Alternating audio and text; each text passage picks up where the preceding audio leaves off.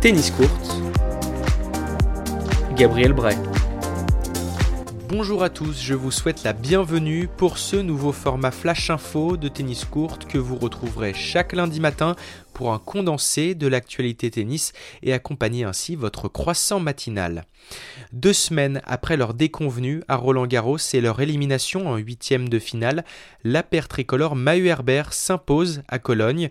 Les Français ont disposé de la paire Melo-Koubot en finale, victoire 6-4-6-4. A noter que Pierre Hugerbert est parvenu à se qualifier pour le grand tableau du deuxième tournoi de Cologne qui commence ce lundi. En Allemagne toujours, le niveau était relevé pour le tournoi en simple. Le local de la compétition Alexander Zverev, tête de série numéro 1 du tournoi, était opposé en finale au Canadien Félix Auger-Aliassime qui disputait de son côté sa troisième finale en 2020 après Marseille et Rotterdam. Mais malheureusement le schéma reste le même. Félix Auger-Aliassime s'incline une nouvelle fois. Défaite en deux manches 6-3-6-3 un an et cinq mois que l'Allemand n'avait plus remporté le moindre trophée et grâce à ce douzième titre en carrière, Alexander Zverev valide son ticket pour les ATP Finals de Londres. En Italie maintenant, Laszlo Djere s'impose en Sardaigne grâce à sa victoire en finale contre Marco Cecchinato 7-6-7-5. Le Serbe n'aura concédé qu'un seul petit set dans le tournoi, c'était en demi-finale contre le phénomène transalpin Lorenzo Musetti. À 18 ans, il atteint sa première demi-finale sur le circuit principal. Le voilà maintenant 123e mondial. Et tenez-vous bien, il y a un an seulement, il pointait à la 450e place mondiale. Une incroyable progression qu'il faudra suivre de près. Du côté de l'ATP 500 de Saint-Pétersbourg, la victoire revient à la jeunesse russe en la personne d'Andrei Roublev. Membre du top 10 depuis lundi dernier, le Russe a montré toute sa puissance pour remporter son quatrième titre cette année. Il égale ainsi un certain Novak Djokovic et se rapproche un peu plus d'une première qualification aux Finals de Londres.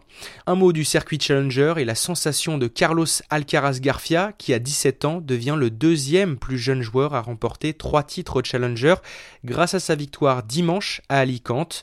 Le protégé de Juan Carlos Ferrero s'offre son deuxième titre en deux semaines et pointe à la 136e place mondiale. Le coronavirus continue malheureusement de perturber le calendrier ATP. Les organisateurs de Paris-Bercy, qui se disputent du 2 au 8 novembre, revoient leur copie après les annonces du président de la République Emmanuel Macron mercredi dernier. Le couvre-feu imposé à partir de 21h dans 8 métropoles françaises et l'île de France contraint les organisateurs à réfléchir au huis clos pour les night sessions et 2021 ne sera vraisemblablement pas épargné par les contraintes sanitaires.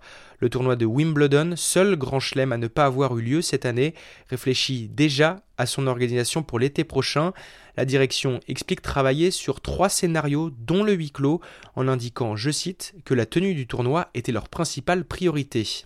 De son côté, la fédération australienne envisage de délocaliser l'ATP Cup qui était censé se dérouler dans les villes de Perth, Brisbane et Sydney en le déplaçant dans l'enceinte même du tournoi du Grand Chelem à Melbourne pour limiter les déplacements des joueurs.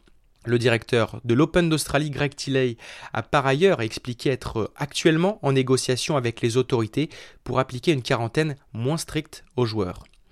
Chez les femmes, aucun tournoi n'était organisé cette semaine après l'annulation de la tournée asiatique et malheureusement le phénomène se poursuit avec le tournoi de Limoges programmé en décembre et finalement annulé. Il ne reste donc plus que deux tournois avant la fin de la saison à Ostrava en République tchèque cette semaine et Linz en Autriche courant novembre. Et il y aura d'ailleurs un très beau tableau à suivre à Ostrava cette semaine puisque Svitolina Azarenka et Karolina Pliskova seront de la partie. Chez les messieurs, 4 tournois ATP 250 à suivre avec Anvers, Cologne 2, Moscou et Stockholm. Merci d'avoir suivi ce flash, n'oubliez pas de le partager et de suivre Tennis Court sur les réseaux sociaux, Facebook, Instagram et Twitter. Bonne journée et vive la balle jaune.